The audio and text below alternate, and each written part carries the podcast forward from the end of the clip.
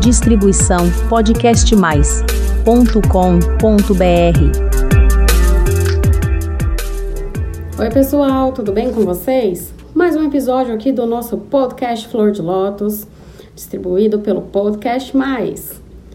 Hoje a gente vai conversar sobre os Peter Pans. Ai, a síndrome do Peter Pan. Se você não ouviu o podcast da semana passada sobre o complexo de Wendy, eu vou deixar linkado aqui embaixo na descrição desse episódio para que você possa ouvi-lo, tá? Então, depois, né, que você ouvir esse podcast, você volta lá no episódio anterior para ouvir o de complexo de Wendy, porque vai fazer muito sentido. E também, né, vou explicar rapidamente aqui por que, que as pessoas falam que é síndrome e a gente não usa a palavra síndrome, usa a palavra complexo, tá bom? Síndrome é sempre caracterizada por uma doença ou por alguma condição aí que tem a ver com patologia. E nisso ela tem que estar catalogada nos manuais de diagnósticos de desordens mentais, ou seja, ou o DSM ou o CID, ou os dois, não é mesmo? No entanto, não é o caso desses complexos, desses fenômenos que a gente observa. Portanto, a gente fala complexo. Complexo de Wendy, complexo de Cinderela, complexo de Peter Pan, o complexo de várias coisas, né? Por isso, eu aqui vou falar para vocês sobre o complexo de Peter Pan. E muito se fala hoje em dia desse complexo, ai, das pessoas que não querem crescer. Mas afinal, quem é o Peter Pan? Peter Pan é um personagem que foi criado em 1911 e é um garotinho ali por volta dos seus 11 anos que vive na Terra do Nunca e ele se recusa a crescer. Por isso que ele vive na terra do nunca. E na terra do nunca o tempo não passa. O tempo não passa, não existem regras, não existem adultos, só tem um adulto lá, que é o Capitão Gancho. E o Capitão Gancho, ele inclusive fica ali perseguindo o Peter Pan e várias coisas acontecem ali entre os dois. Lá na Terra do Nunca também é habitada por meninos meninos de 11 a 13 anos, mais ou menos. E eles estão sempre preocupados com o quê? Com suas aventuras, suas brincadeiras, as suas questões ali dessa idade, muito próprias dessa idade, que são suas brincadeiras. Nada voltado para responsabilidades, afinal, são ali crianças e pré-adolescentes. Pensando nisso, né, o psicólogo Daniel Kiley, ou Dan Kiley, como a gente já falou no episódio passado, descreveu esse complexo em 1983, escreveu um livro sobre isso, dos homens que não querem crescer, como pessoas aí imaturas e por isso que teriam esse complexo. Mas vamos fazer uma diferenciação. Uma pessoa ser imatura não significa que ela tenha o complexo de Peter Pan. E eu vou te explicar a diferença de um para outro. Porque o complexo de Peter Pan, ele traz uma série de complicações na vida da pessoa que não tem só a ver com a pessoa ser mais infantil em alguns aspectos, né? Porque às vezes você vê, por exemplo, é muito comum quando você tem um filho mais velho, um filho mais novo, ou três filhos, né? Que tem o filho mais velho, do meio e o caçula. O caçula, em geral, é uma pessoa mais imatura. E isso é uma condição que a gente vê dentro até da psicologia sistêmica, porque o caçula é criado de uma maneira diferente, é uma constituição quase que psíquica, familiar, e ele vai ter aspectos diferentes desse filho mais velho, por exemplo, que em geral é uma pessoa que é mais responsável, uma pessoa que amadureceu mais rápido, é diferente, né? Mas o fato dele ser mais imaturo, mais brincalhão, né, muitas vezes levar as coisas de uma maneira mais leve, não significa que ele seja um Peter Pan, muito pelo contrário, né? Ele só pode ser um pouquinho mais imaturo do que o esperado ou do que os seus irmãos ali na comparação. Mas isso não significa de jeito algum, né, que a pessoa seja um Peter Pan. outra coisa que eu quero frisar nesse episódio. Eu dei aqui um exemplo, né, de irmãos e maturidade, gente, não tem a ver com idade. E a gente vai falar um pouquinho disso, né? Então, o fato, ah, nossa, eu sou caçula e eu não sou imaturo. Ah, você tá falando besteira. Né? Eu tô dizendo que, em geral, isso também não é uma condição, ah, você é o caçula, você vai ser o mais imaturo. Gente, eu tô dizendo uma coisa que em geral a gente percebe ali na infância na adolescência. Não tô falando que é assim. Eu mesmo na minha família conheço vários caçulas que são hiper maduros, né? Meu pai mesmo é um exemplo, eu acho ele super maduro, sempre foi. E ele é o caçula ali dos irmãos. Então, não tem nada a ver. Eu só dei aqui um exemplo. Beleza? Então, vamos prosseguir. É, o que, que é esse complexo? Então, quais são as características de uma pessoa que tem esse complexo? Primeira coisa, é homem ou é mulher? Hoje em dia, tanto faz, né? Mas ele é mais predominante em homens. Não sei o porquê disso, né? Não há uma explicação é, específica para isso. Não tem nada a ver, igual se diziam, ah, é porque a mulher amadurece mais rápido, porque o cérebro masculino amadurece mais devagar. Gente, isso não existe. Dentro da neurociência, cérebros masculinos e femininos são idênticos. A única coisa que tem de diferença é, nos nossos cérebros é, são os hormônios. Né? Então, que tipos de hormônios que vão atuar ali nos nossos corpos, né? Então, nós mulheres, mulheres temos estrogênio e progesterona, é, os homens não têm, né, um desses hormônios, acho que eles têm um pouquinho de estrogênio, mas não tem progesterona. É, então, é assim, testosterona, ambos temos, mas a mulher tem muito menos testosterona do que o homem. É, prolactina, nós dois, é, homens e mulheres, temos, mas os homens não desenvolvem né, muita prolactina, nós temos altas pro, doses de prolactina. Então, você percebe que assim, o cérebro, ele, a estrutura é a mesma. Então não tem essa de que, ah, menino é assim mesmo, homem é assim mesmo. Então, essa é a primeira coisa que eu já quero desmistificar aqui.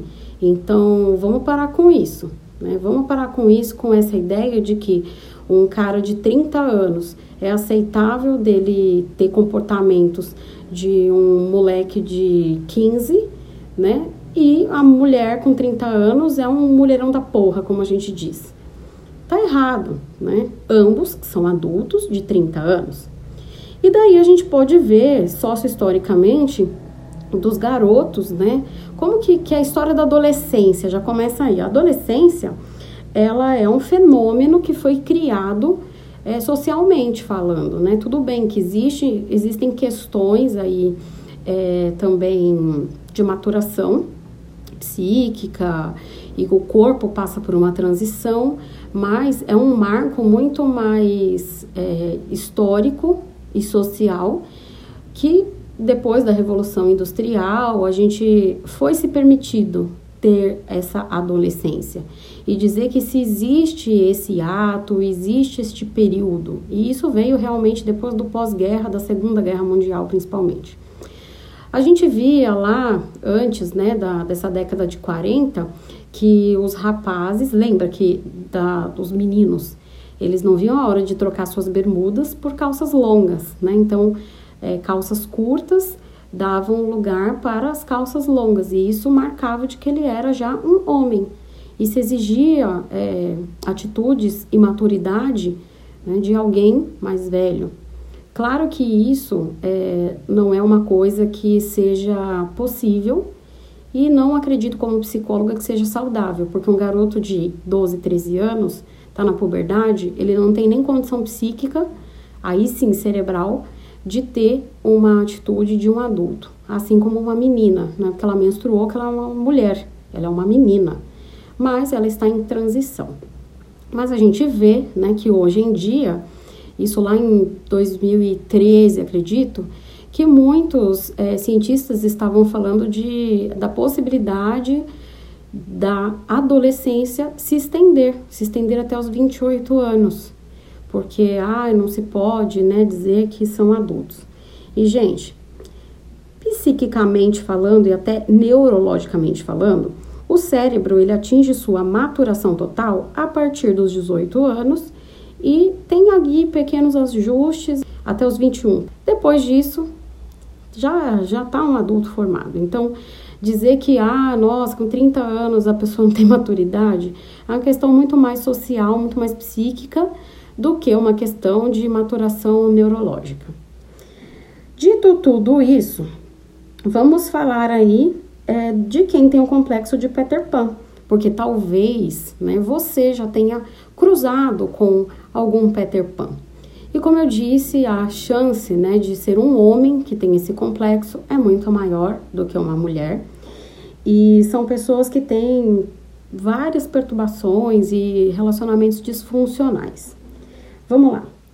Incapacidade de expressar as emoções sentidas, ou seja, ela sente raiva, ela sente tristeza, ela sente felicidade ou outras coisas, mas como ela não tem aí uma grande maturidade, ela não consegue expressar.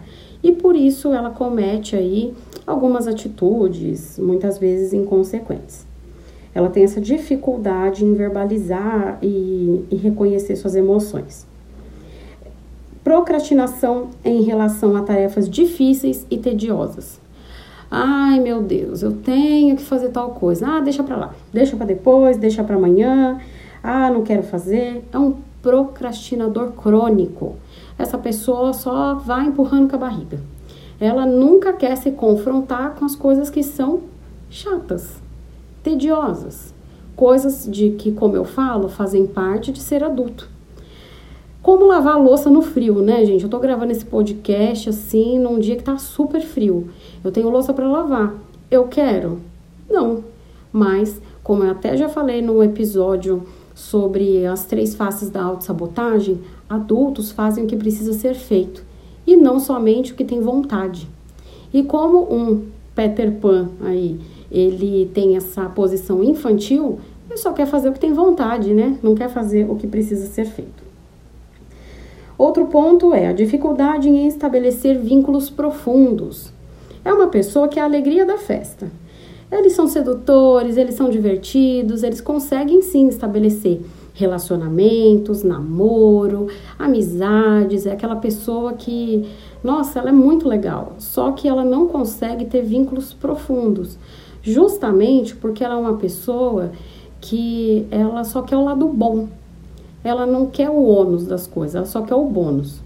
Então, vai querer uma namorada assim, que quando ela cobra um pouco mais de compromisso, ou quando ela precisa, né, de algumas coisas, por exemplo, ai, fiquei doente, preciso você me acompanha aqui no médico. Não, não quero, isso aqui não. Né? Eu quero só para viajar, tirar foto, ir na balada, é, transar, senão não quero, né? ou é uma pessoa que ah, mora com os pais, sem dúvida nenhuma, o Peter Pan mora com os pais, aí essa moça já mora com sozinha e ele vai e fica na casa dele, dela e vira um folgadão, né?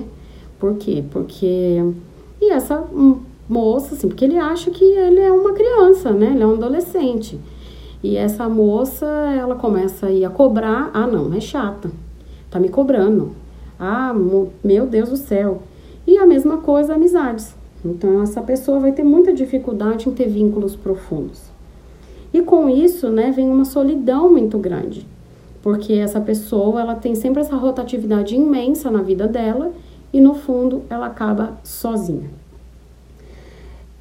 Como eu já disse, né, é mais predominante em homens e é uma pessoa que é muito apegada à figura materna, mas é um sentimento ambivalente é, ao mesmo tempo que tem muito amor, tem muito ódio. Então é aquela briga constante.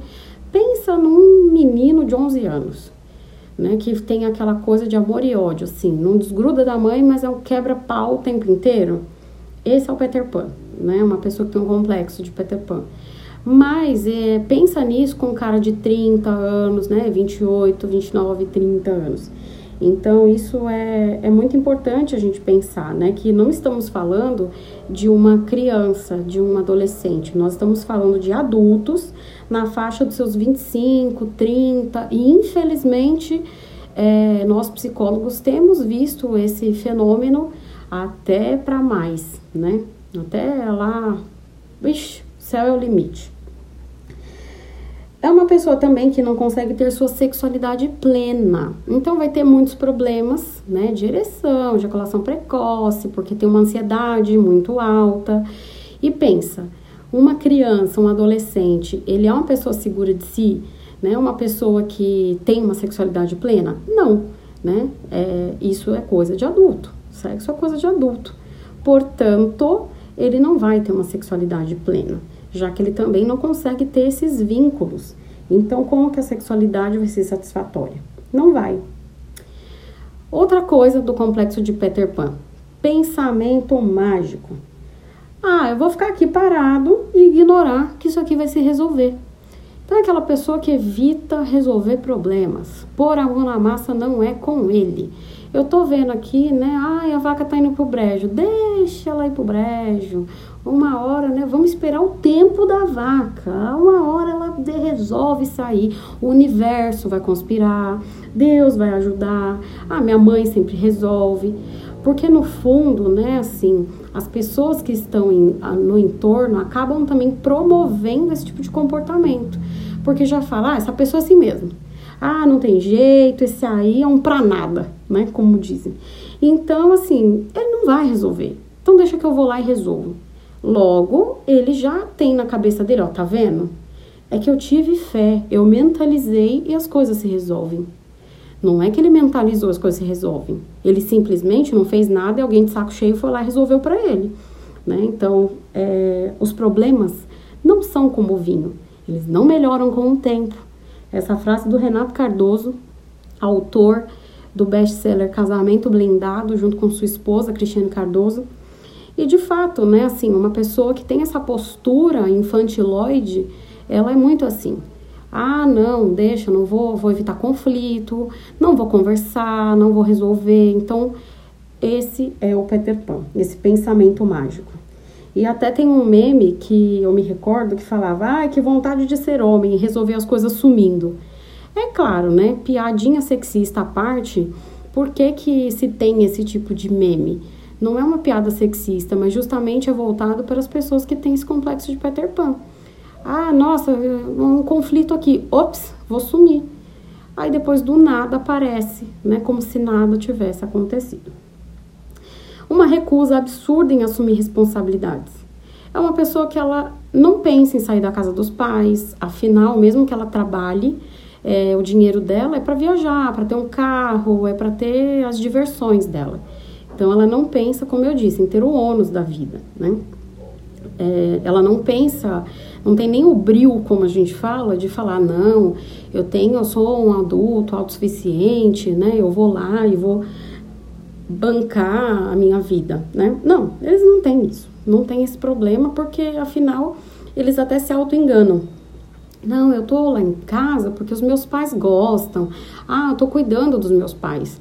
Mentira, os pais já estão de saco cheio, não vê a hora desse cara, né, tipo, se, se tocar e sair. Só que ao mesmo tempo, como os pais é, já percebem que ele não é aquela coisa, né? É, não vai sobreviver lá fora, acabam mantendo ele ali dentro, que só piora as coisas. É muito difícil. Outra coisa que a gente percebe é um narcisismo presente. Mas calma lá, não é que uma pessoa com complexo de Peter Pan tem o transtorno de personalidade narcisista. Não. Ela tem um narcisismo presente no sentido de que ela quer que as pessoas sirvam ela, como uma criança. Uma criança ela é muito narcisista, né? Ela quer as coisas no tempo dela. É, se não faz o que ela quer, ela esperneia, grita, fica brava, grita para a mãe que odeia ela, que a mãe do coleguinha é mais legal, que ah, vocês sabem como que funciona criança, né? E adolescente faz birra, né? E também ela quer ser servida. Então é muito nesse sentido narcísico. Outra coisa que a gente vê muito presente, né, que Narciso acha feio tudo aquilo que é espelho. Com isso, tem dificuldade de lidar com a alteridade. Então, é uma pessoa que tem muita dificuldade de lidar com o que é diferente. Você pensa diferente de mim? Ah, então não. Aí é um arranca-rabo, uma briga danada. Então eles têm brigas, por isso que tem muitas brigas com os pais, com os irmãos, não conseguem manter relações duradouras, né? Com namoro, é, amizades, mas infelizmente muitos até conseguem se casar. Porque tem mulheres que têm aquela história da síndrome da Mulher Maravilha. Salvo engano, é o meu terceiro episódio aqui do canal. Eu vou deixar linkado aqui também na descrição desse episódio. Ela acha, não, que o meu amor vai amadurecer esse cara. Não, eu vou ter um filho. Porque quando vier o filho, ele vai ter responsabilidade. Então, assim, vai mudar, porque ele vai ver que precisa mudar. Querida, presta atenção numa coisa. A gente não resolve um problema arrumando o outro, tá? Não vai dar certo. Muito pelo contrário, né? Então, o, uma pessoa que tem o transtorno de. O, tem o complexo aí de Peter Pan, se ela não se toca que ela precisa de ajuda, nada vai dar certo. Né? Então, se ela não falar, eu não aguento mais ser assim, eu realmente preciso de ajuda, é, não vai dar certo. Pode fazer o que for. Ele vai ter 30, 35, 40, 50, 70 anos, vai morrer assim. Não é um filho, dois, dez, um casamento, cinco casamentos. Vai ser sempre assim. Vai ser essa pessoa que vai ser o aquilo que a gente fala que é bom vivan, né? Que só quer a parte boa da vida, uma pessoa sem responsabilidades. É, outra coisa que é muito comum aí no complexo de Peter Pan é o chauvinismo, que é uma defesa de ideias muito ortodoxa. Ou seja, eu sou um teimoso e se eu tô falando que o pau é pedra, então é pedra. E se você me disser o contrário, eu vou ficar muito bravo, eu vou espernear e pronto, acabou, porque é, porque é, porque é. Então isso é muito comum também. E todas essas características é que fazem o complexo de Peter Pan. A gente tem algumas ideias do que pode tornar uma pessoa Peter Pan e pode ter a ver com a criação, com a falta de incutir responsabilidades na hora certa, superproteção, entre outras coisas. Não tem nada a ver com nenhuma coisa de neurológica, de nascença e tal. É uma condição social mesmo, né? Uma condição sociohistórica. Então, é, dependendo do como, né, essa criança, você está criando o seu filho, ele tem mais tendência a ter, né, esse tipo de complexo porque a gente vê né, muitos pais aí, em geral, numa geração anterior à minha, eu sou da geração Y, então a gente vê na geração Z, é, o pessoal aí que foi dos anos 70, né? Ai, sofri muito, não vou deixar meu filho passar por nada do que eu passei.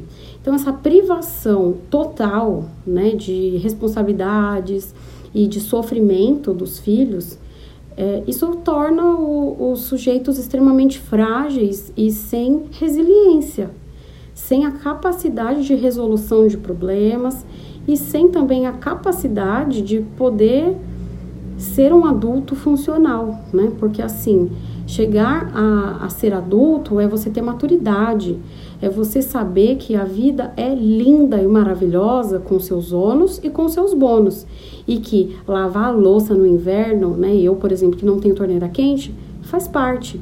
Mas se eu colocar uma torneira quente, a minha conta de energia vai subir. Então vou ter que pagar mais caro por isso também. Eu tenho um conforto, mas eu tenho aí o ônus do que isso vai me custar. Com isso eu tenho que trabalhar mais para pagar a conta. Enfim, é, são escolhas. Então é muito importante, né? E é um alerta aí para todo mundo, independente da geração. Você tem um filho, é, comece a incutir dados de realidade na vida dele e pequenas responsabilidades. Não importa a idade dele.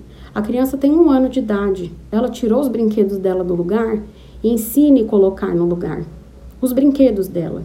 Ensine limites, né? O que é dela, o que é do outro. Ensine a dividir, ensine a esperar, né? São coisas que são normais. Ensine que ele não, ele ou ela não pode ter tudo na vida. porque ninguém pode ter tudo.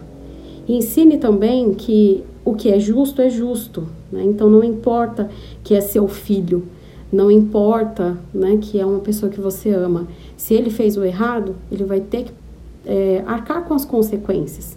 E se ele fez o certo, ele vai também arcar com as consequências de colher os louros disso. São pequenos lembretes, né, de coisas básicas de como que é se criar um humano, né, que não é uma tarefa fácil e que como a gente precisa também resgatar esses valores. Com tudo isso, sem dúvida nenhuma, a gente pode reverter esse quadro. E aí muitas pessoas perguntam também, mas Priscila, tanto o complexo de Wendy quanto o complexo de Peter Pan, tem solução? Tem, entre aspas, cura? Então, por que entre aspas? Porque não é doença, então não tem cura, né? Mas tem solução sim. Mas lembre-se, todo passa pela questão de que se a pessoa quer mudar, né? Se ela olha para si e ela fala: "Eu preciso mudar, eu preciso de ajuda". Como diz Hipócrates, o pai da medicina lá da Grécia, né, ele sempre fala: antes de você oferecer a cura para alguém, o remédio, pergunte a essa pessoa se ela está disposta a se livrar daquilo que a fez adoecer. E é esse o primeiro passo, né? É, se a pessoa fala não, não adianta. Pode ser o melhor, né? O melhor profissional do mundo, não vai dar certo. Por isso, é, a gente precisa sempre despertar, né? A pessoa precisa despertar para ela querer, né? E não adianta, né, você como seja mãe, pai, ou mulher ou homem, tal, ver uma pessoa dessa falar, eu vou consertar. Não vai. A gente não pode mudar o outro. Você consegue pegar qualquer comportamento seu e mudar facilmente? Não. Se a gente não consegue mudar os nossos comportamentos facilmente, que dirá o do outro, não é mesmo? Então, por hoje eu vou ficando por aqui. Vou deixar aqui embaixo na descrição, como eu comentei, os episódios do Complexo de Wendy e também o episódio da Mulher Maravilha, para que você possa ouvir. E também vou te pedir uma coisa, vai lá no www.podcastmais.com.br barra flor de lótus para você se inscrever aqui no meu canal e também comentar. Lá você vai ver uma caixinha escrito mensagem. Eu quero receber a sua mensagem e saber o que, que você achou desse episódio? Gostou? Tá gostando desses assuntos? Tem sugestão de assunto que você queira saber?